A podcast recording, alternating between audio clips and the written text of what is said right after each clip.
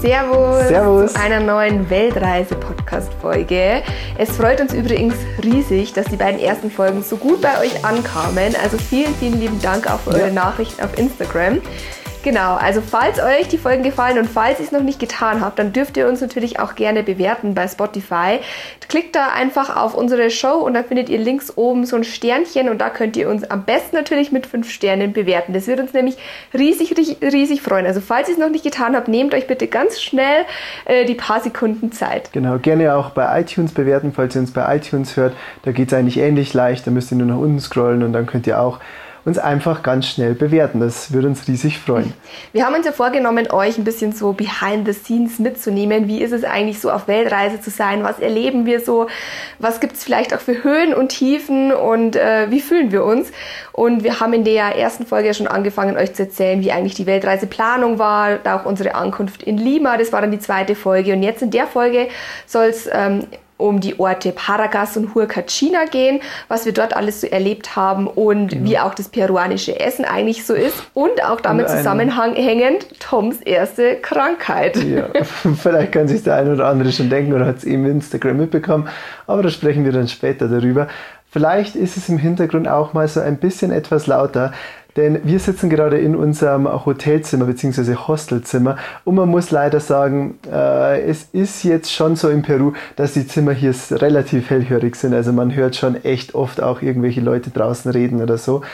Wir haben auch schon mit anderen Reisenden geredet, die haben uns das Gleiche berichtet. Also man muss es wohl akzeptieren, wenn man in Peru ist, dass die Zimmer einfach etwas hellhöriger sind. Also Oropax nicht vergessen, falls mal nach Peru reist. Definitiv nicht. Ja. Genau. Aber beginnen wir gleich mal mit ähm, unserem ersten Highlight auf unserer Route nach Lima. Also wir, wir sind ja in Lima gelandet, waren dort zwei Tage und sind dann mit dem Du Bus meinst mit dem ersten Highlight in Peru? Ach, in Peru, sorry, meine ich ja, genau. Also wir sind in Lima gelandet und sind dann mit dem Bus weitergefahren, drei Stunden nach Paracas. Paracas ist eine relativ kleine Ortschaft an der Küste Perus und die Besonderheit oder das Highlight dort ist eigentlich, oder sind die Ballestas Island, Islands. Das sind vorgelagerte Inseln, auf denen sich Pinguine, Robben, Seevögel, beziehungsweise nicht Robben, sondern Seelöwen befinden und das Ganze wird auch als Mini-Galapagos bezeichnet. Oder Galapagos für Arme. Oder genau, Galapagos für Arme. Genau, ja, das Ganze ist auch tatsächlich nicht allzu teuer. Es dauert so ein bisschen mehr als zwei Stunden und Mhm. kostet 20 ähm, US-Dollar, also im Moment dann 20 Euro auch. Und die Tour kann man auf alle Fälle machen, würde ich sagen. genau. Es ist jetzt, also ich finde, man kann es jetzt nicht so wirklich mit Galapagos vergleichen. Du warst zwar auch noch nicht auf ja, und wir haben Galapagos. uns ja erst Vlogs dazu angesehen ähm, und Ja. ja. ich finde nicht, dass man es vergleichen Jetzt ein kann. kleiner Spoiler, wir liebäugeln tatsächlich auch noch mit den echten Galapagos-Inseln. Da sind wir uns aber tatsächlich noch nicht sicher. Die sind natürlich auch sehr teuer, ähm, aber mal schauen. Vielleicht können wir irgendwann mal den richtigen Vergleich ziehen. Wenn einer von euch schon auf den Galapagos war, schreibt uns gerne, wie lange ihr dort wart, wie ihr es fandet und vielleicht auch, wie viel ihr gezahlt habt, weil Und da sind wir uns lohnt. einfach echt noch ein bisschen so unsicher. Genau.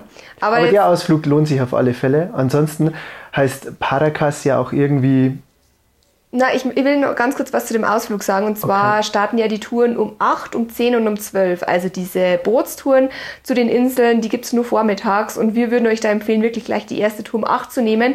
Denn dann ist es noch relativ windstill und es sind noch nicht ganz so viele Wellen. Je später äh, die Tour startet, desto welliger wird's. Und auf dem Speedboot, also ich glaube, man fährt da wirklich so über eine halbe Stunde zu diesen Inseln mit dem Speedboot, wird's ansonsten ziemlich wackelig. genau, da passt eigentlich auch das, was ich gerade sagen wollte, ganz gut dazu. Denn uns hat man ja gesa gesagt, dass irgendwie Paracas, also aus Para und Kas, das irgendwie Wind und Sturm und Wasser oder so heißt. Und man muss auch wirklich sagen, dort windet und stürmt es regelrecht, wirklich jeden Nachmittag. Also wir haben dann nämlich dort auch noch einen Ausflug gemacht. Es gibt da in der Nähe so ein Reserve, also so ein Paracas Reserve. Das ist dann wirklich sehr so ein wüstenähnlich. Naturpark, Ein Naturpark ist es. Das ist sehr wüstenähnlich. Man hat da aber ein paar richtig coole Steilküsten, ähm, die, man, die man so bestaunen kann. Und wir sind da dann erst so, durch das, dass wir ja vorher die Tour gemacht haben, zuerst so gegen zwölf hin. Und es war wirklich, also ich habe selten so einen starken Wind gespürt. Genau. Also diese Halbinsel, diesen Naturpark kann man entweder mit dem Roller zum Beispiel erkunden, auf eigene Faust, den kann man sich mieten, das ist so die günstigste Variante. Nee, stopp, noch günstiger wäre sich ein Fahrrad zu mieten, aber wenn man dann wirklich also die Küste oder die Halbinsel abfahren möchte, fährt man wirklich über 40 Kilometer mit dem Und bei Fahrrad. Wind kommt man dann nicht mehr voran. Ähm, wir haben aber einige gesehen, die tatsächlich mit dem Fahrrad unterwegs waren, aber wir hätten nicht tauschen wollen. Wir waren ehrlich gesagt ganz froh, einen Roller ja. zu haben. Dann gibt es auch noch die Möglichkeit, diese Halbinsel mit dem Quad zu erkunden. Das sind aber immer geführte Touren, die so zwei bis drei Stunden dauern. Ist aber mit Sicherheit auch ganz cool. Oder mit einem Buggy, das sind auch geführte Touren. Ähm, genau. Wir haben uns aber für den Roller entschieden, weil der mit 90 Soles für den kompletten Tag am gün oder relativ günstig war oder günstiger also 90 als die Soles Touren. sind irgendwie so 22 Euro rum. Genau, und dann haben wir halt einfach den ganzen Tag Zeit gehabt, diese Halbinsel zu erkunden und wir sind dann um 10 oder 11 Uhr losgefahren mit dem Roller. Ich glaube, man fährt da so eine halbe Stunde, dann ist man so an dem ersten Küstenspot, aber es war echt ultra windig. Ja, aber vielleicht noch ganz kurz auch so eingeschoben, was ich, also was mir da jetzt besonders gut gefallen hat, ähm, dass wir das selber mit dem Roller so erkundet haben, ist, wir waren ja die letzten Urlaube eigentlich immer so auf Roadtrip, also mit unserem eigenen Auto unterwegs und haben so wirklich halt viele Sachen auf eigene Faust gemacht. Jetzt hier in Peru ist es ja doch irgendwie doch so, dass man halt sehr viele Touren auch macht. Man muss sie teilweise auch machen, wie jetzt zum Beispiel zu den Ballestas Islands oder irgendwie dann äh, auch irgendwelche anderen Touren. Wir haben da so eine Sonnenuntergangstour auch gemacht.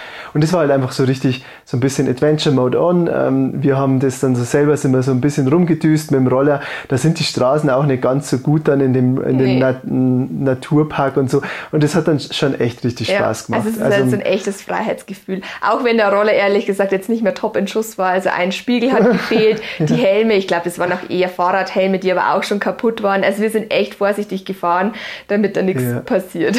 Ja, vor allem halt dann auch wirklich mit dem starken Wind haben wir eine Jacke angehabt, dann ja. noch unsere Regenjacke zusätzlich. Also es war schon, war schon echt, ähm, ja, cool. genau. Ansonsten, die gleiche Halbinsel haben wir auch nochmal, Thomas vorher schon gesagt, mit einer ähm, Tour besichtigt. Nämlich haben wir uns eine Sunset-Tour gebucht. Ähm, die könnte man nämlich nicht mit dem Roller machen, denn den Roller muss man um 6 Uhr wieder zurückgeben. Ja. Also um den Sonnenuntergang dort zu sehen, muss man tatsächlich entweder mit dem eigenen Auto hinfahren, aber wir hatten ja keins, weil wir mit dem Bus Oder den reisen. Roller zwei Tage mieten, das ging ja auch. Aber genau. ist natürlich ein bisschen unnötig teuer. Wobei man muss jetzt dazu sagen, ja gut, den Preis können wir zum Schluss nochmal nennen von der Tour. Ja. Da hätte man sich auch einen Roller zweimal nehmen können. Das, Hauptpro das, das große Hauptproblem von der Tour war halt, dass man da wirklich ganz Süden von dem Park gefahren ist und und da war jetzt kein Wanderweg ausgeschrieben oder so. Also man, man hat das nicht, ohne Guide hat man es nicht wissen können. Ja. Aber die Tour hat halt pro Person, glaube ich, 29 Dollar oder 26 Dollar gekostet. Und die war halt so zwei, drei Stunden lang und es war schon richtig cool. Wir sind da auf so eine Anhöhe gewandert, ungefähr eine halbe, dreiviertel Stunde und ähm, haben dann halt wirklich eine wunderschöne Aussicht über, das, über den ganzen Naturpark gehabt und die Sonne ist halt über Meer untergegangen. Das war schon richtig, richtig cool. Also mhm. das würde ich grundsätzlich jedem empfehlen, so zum Sonnenuntergang auch in dem Reserve zu sein. Es war richtig windig, das mhm. muss man mhm. auch dazu sagen.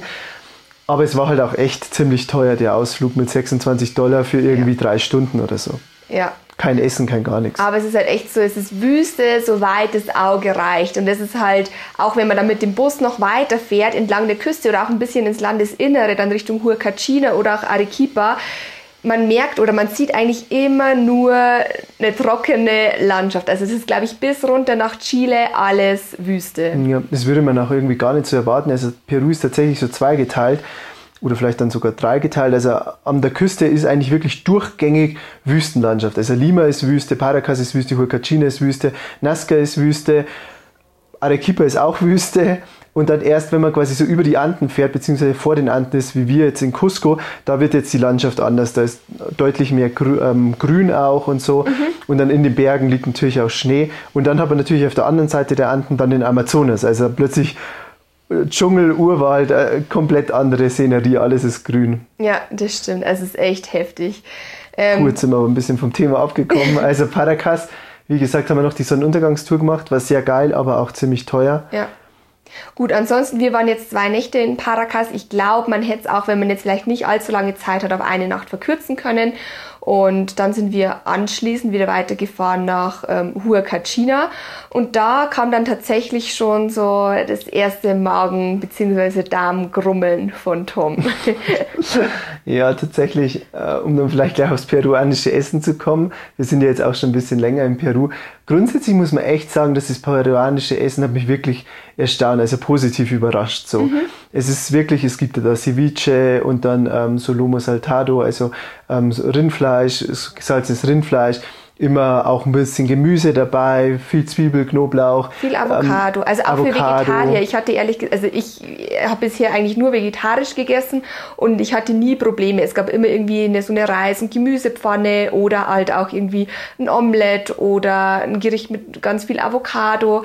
Also es ist echt Die Salate waren gut. Ja. Also man muss wirklich sagen, so wir waren ja schon mal in Mittelamerika mit dem mexikanischen Essen und auch in Guatemala das Essen und so. Es war ganz viel nur so Reis und Bohnen und so, also nur Kohlenhydrate, irgendwie gar kein Eiweiß irgendwie dazu oder Fett. Und das ist hier wirklich nicht so. Hier haben wir echt gut und, und auch so verschiedene Gerichte gegessen. Aber leider hat es mich halt schon am zweiten oder dritten ich Tag. Ich habe Tom von Haus aus gesagt, er soll kein Fleisch hier essen, weil man ja. nie weiß, wenn man einmal so einen Markt besucht hat, stellt man ganz schnell fest, okay, es könnte vielleicht sein, dass die Kühlkette beim Fleisch nicht ganz so ja. eingehalten wird. Ja, Und es könnte aber auch sein, dass es vom Gemüse kommt, weil das mit dem Wasser gewaschen wurde, mm. Das jetzt nicht rein war. Ich so. vermute eher, dass es vom Fleisch kommt. Ja, man kann es nie so wissen. Aber, aber ich meine, es spricht ja für sich. Halt ich habe mich an die vegetarische Regel gehalten und mir hat nichts gefehlt gefehlt und bei dir ist es halt eskaliert. Ja, ja gut. Also ich habe dann zwar relativ schnell so Imodium genommen und dann ging das auch echt wieder so nach einem halben Tag schon weg. Also es hat mich nicht so stark erwischt, aber jetzt habe ich irgendwie so seitdem die ganze Zeit so noch so, so, so Magenbeschwerden. Also Eher das, so einen Reizdarm, sobald du, ja. Ja, Reizdarm ist es ja nicht, ähm, weil das wäre dann immer so mit Durchfall, sondern ich habe so, so Magen, so Darmkrämpfe öfter mal. Ja. Also jetzt so seit einen Tag nicht, aber ich will es jetzt auch nicht verschreien. Vielleicht kommen sie dann wieder.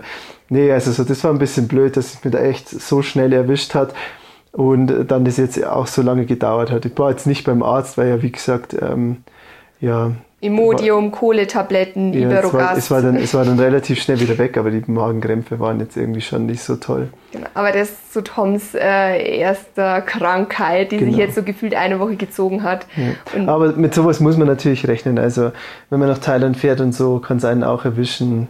Ja. Ähm, ist irgendwie bei jeder Fernreise fast so, dass, dass man da ein bisschen Magenprobleme Einmal ist es Nina und einmal bin's ich. Okay, aber das war jetzt so die etwas ähm, negative Seite vom peruanischen Essen. Aber jetzt kommen wir mal zur positiven Seite, denn wie gesagt, das peruanische Essen ist wirklich Hammer ja der Hammer. Aber was sollte man jetzt unbedingt probiert haben, wenn man in Peru ist?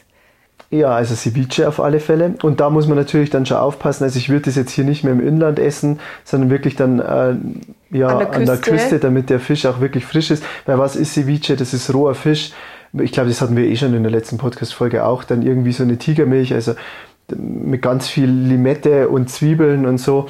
Und beim rohen Fisch muss man natürlich äh, sehr drauf achten. Ja. Ähm, dann Sushi kann man hier auch sehr gut essen, denn ähm, auch das hat man, glaube ich, schon in der letzten Folge, dass da die Japaner irgendwann auch mal eingewandert sind nach Peru und mhm. die haben halt die Sushi mitgebracht. Was kann man noch essen? Lomo Saltado, das ist quasi so Rindfleisch mit viel Zwiebeln, ein bisschen Gemüse und Saltado, also gesalzen auch. Das schmeckt mir wirklich sehr gut. Ansonsten gibt es noch die sogenannten Kausas, nennt man das.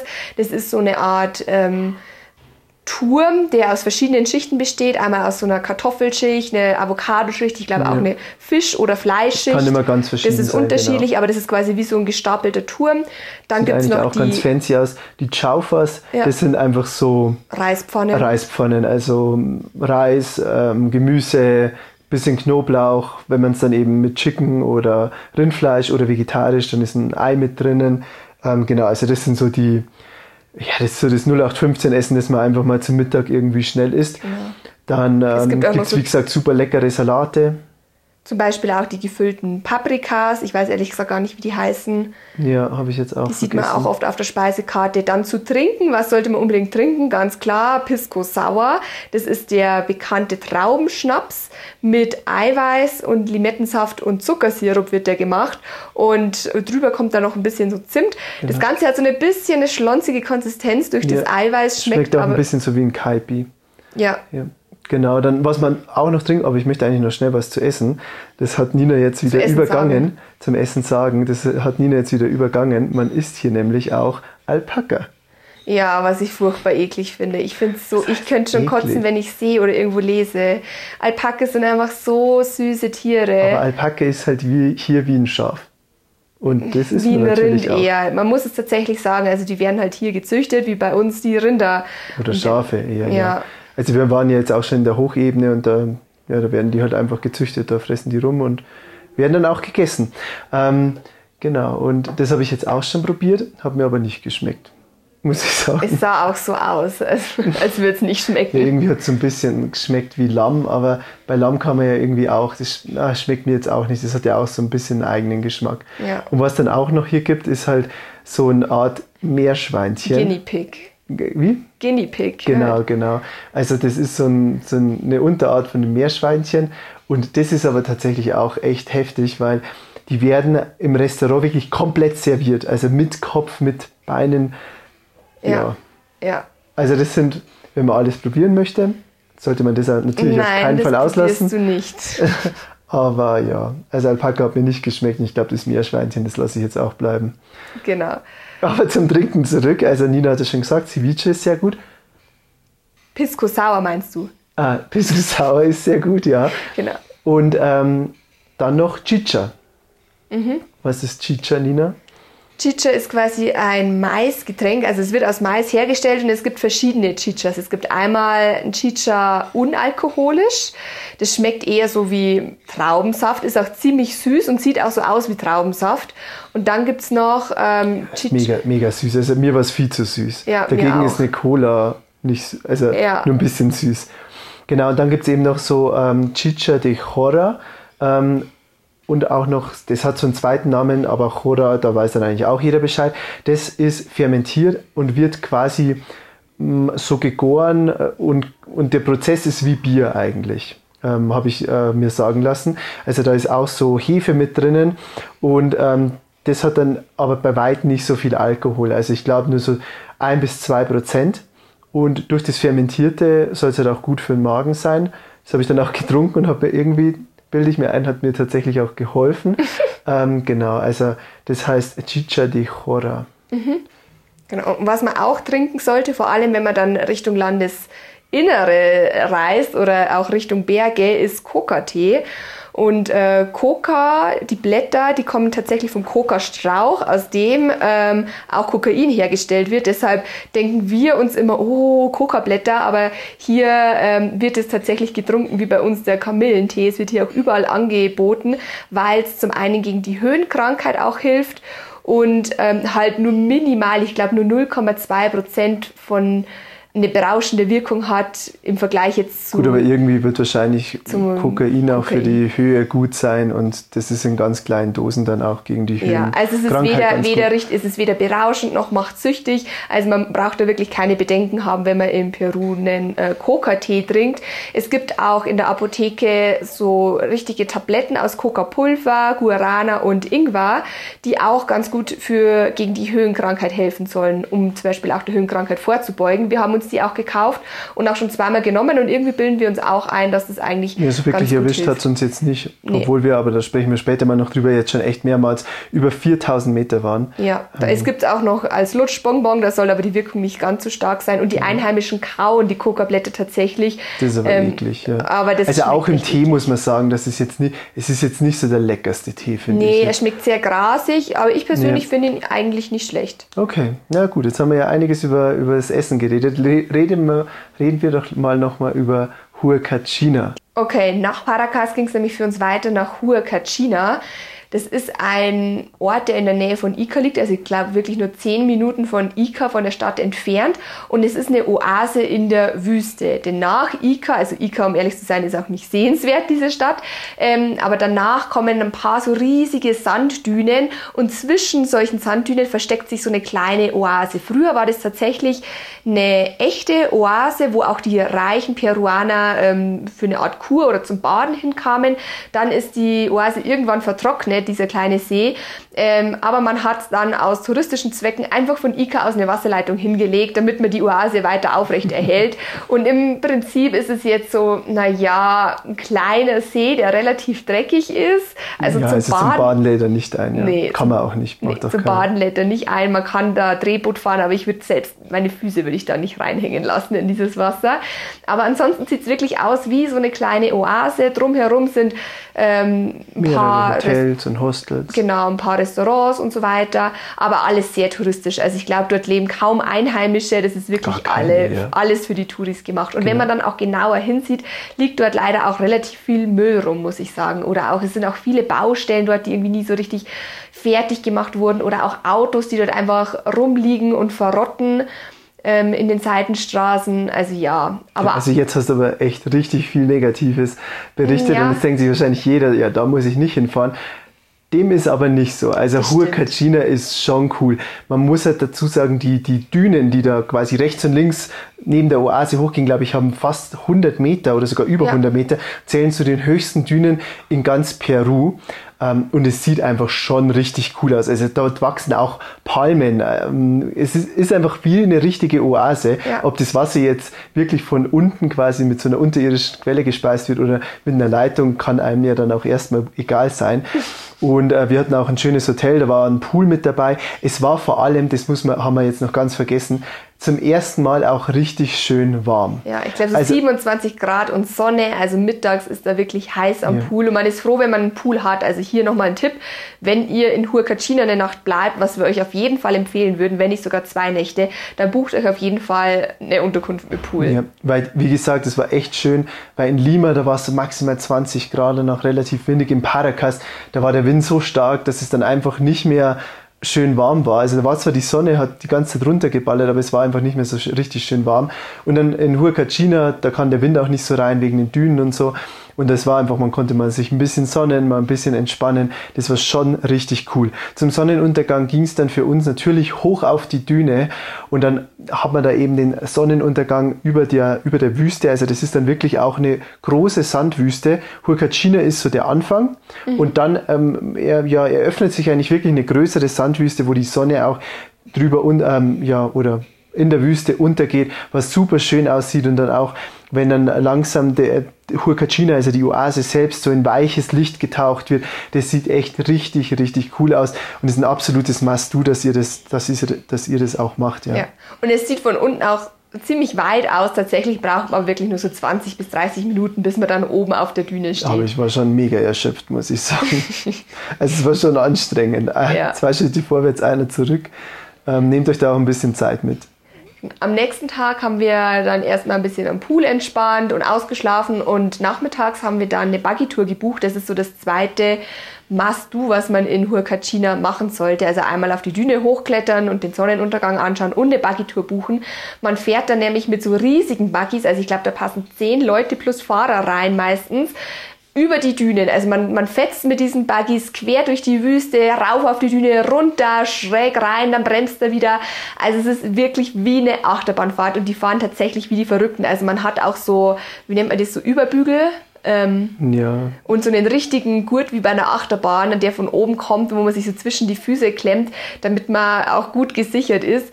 Ähm, ja, also das ist echt richtig cool, wie eine Achterbahnfahrt. Und Die dann besten Plätze sind hinten. Die wildesten Plätze. Ja, wir saßen erst vorne. Da ist es auch so, dass man halt nicht sieht, wenn's, wenn er hochfährt bei der Düne und dann ist man halt der Erste, der sieht, wow, wie weit das eigentlich wieder runtergeht auf der anderen Seite. Aber wenn man hinten sitzt, ist es halt noch, ähm, ja, noch ruckeliger. Teilweise sogar zu ruckelig, finde ich. Ja. ja, wobei man halt, also ist ja auch so ein äh, Hinterradantrieb und wenn der halt dann Kurven fährt, dann rutscht man halt hinten so richtig schön am Arsch rum und das merkt man halt schon und vorne merkt man das so nicht. Also mir hat es hinten deutlich besser Mir gefallen. vorne. Auf jeden Fall hält man dann auch mitten in der Wüste kurz an und man kann sich dann ein Sandboard ausleihen, also im Prinzip einfach nur so ein Holzbrett, das wird gewachst und dann fährt man einmal die Düne damit runter. Man liegt da, liegt da auf dem Bauch und kann dann einmal eben die Düne runterfetzen und man steigert sich da auch immer. Also am Anfang hatten wir kleinere Dünen und ganz am Ende hat dann so die höchste Düne auf uns gewartet und ja, man wird da schon ganz schön schnell. Man könnte sich theoretisch auch richtiges Ski- und Snowboarding-Equipment ausleihen, also mit einer Bindung. Dann kann man zum Beispiel auch auf dem Board aufstehen. Aber um ehrlich zu sein, würden wir euch das nur empfehlen, wenn ihr wirklich gut Snowboarden oder Skifahren könnt. Und ähm, ja, wenn ihr da wirklich was riskieren wollt. Denn ich glaube, man kann sich da ziemlich schnell verletzen, weil natürlich ist es auf dem Sand anders als auf dem Schnee. Ja, definitiv. Auch allgemein wollen wir jetzt hier nicht verheimlichen. Es passieren selten, aber es passiert schon auch mal ein Unfall, dass sich ja. so ein Buggy überschlägt, weil sich der Fahrer übernommen hat. Oder auch jemand beim Sandboarden äh, sich überschlägt ähm, über die Düne. Also man anscheinend hat sich da auch schon mal beim Dünen runterlaufen. Also wenn man dann die Düne runterläuft, das macht ja auch Spaß, kann es einen auch überschlagen und dann kam es schon ja. zum Genickbruch und auch Todesfälle ähm, kamen schon vor. Also das wollen wir euch hier jetzt nicht verheimlichen. Ich denke jetzt aber eher mal, dass die insgesamt schon wissen, was sie machen ja, können, dass denke, sie das der Fahrer hat ja auch Interesse haben. daran, dass er wieder nach dem Feierabend zu seiner Family zurückkehrt. Also genau. ich denke schon, dass sie da aufpassen. Man sollte halt nur dieses Risiko oder vorher wissen, dass natürlich auch was passieren kann. Auch beim Sandboarden ist es so, solange man nur auf dem Bauch runterfährt, kann eigentlich nicht viel passieren. Also vielleicht immer schön bremsen mit den Füßen und sich nicht übernehmen, da kann eigentlich jetzt nicht viel passieren. Wir haben einen gesehen, der ist aufgestanden mit einem normalen Sandboarding-Board. Ja, hat dann ordentlich auf den Kopf geschlagen. Ja, ja, das sollte man halt nicht tun. Also genau, wenn man so aufstehen man möchte, dann nur mit Bindung und da muss man sich aber nochmal extrem so ein Board ausleihen und das kostet auch nochmal extra. Aber ja. das muss man im Vorfeld sich dann mieten. Aber so viel zu der Buggy-Tour. Ich fand's mega. Ich habe das ja auch schon mal 2015 gemacht und fand's wieder einfach nur Ja, ich finde auch, war ein Must-Do und ein echtes Mega-Highlight Katrina für mich. Ihr könnt ja, falls euch das interessiert, wie das Ganze aussieht, so eine Buggy-Tour, könnt ihr auch dann gern mal ähm, auf YouTube vorbeischauen. Ich habe leider die Vlogs dazu, beziehungsweise die Videos dazu noch nicht geschnitten, aber wir haben ganz viel mitgefilmt, dann könnt ihr euch das da mal anschauen. Ja. Wo ihr es jetzt schon angucken könnt, ist natürlich auf Instagram. Da haben wir auch so verschiedene Reels schon gemacht und eine Highlight-Story gibt es natürlich auch. Genau. Also in diesem Sinne möchten wir uns verabschieden. Ähm, und wenn euch die Folge gefallen hat, dann freuen wir uns natürlich riesig über eine Bewertung bei iTunes oder Spotify. Genau. Und in, in diesem Sinne, bis zum nächsten genau, Mal. Genau, und in der nächsten Folge geht es dann weiter mit Arequipa und auch ein bisschen so die Frage, wie reisen wir denn eigentlich jetzt in Peru von A nach B? Uns haben nämlich auch schon ganz viele auf Instagram gefragt, gefragt ähm, wie das denn jetzt ist mit dem Bus, wie gefährlich ist es, wie einfach ist es, wie teuer ist es. Und da sprechen wir auch ein bisschen über unsere Erfahrungen. Also bis zum nächsten Mal. Bis dann. Ciao.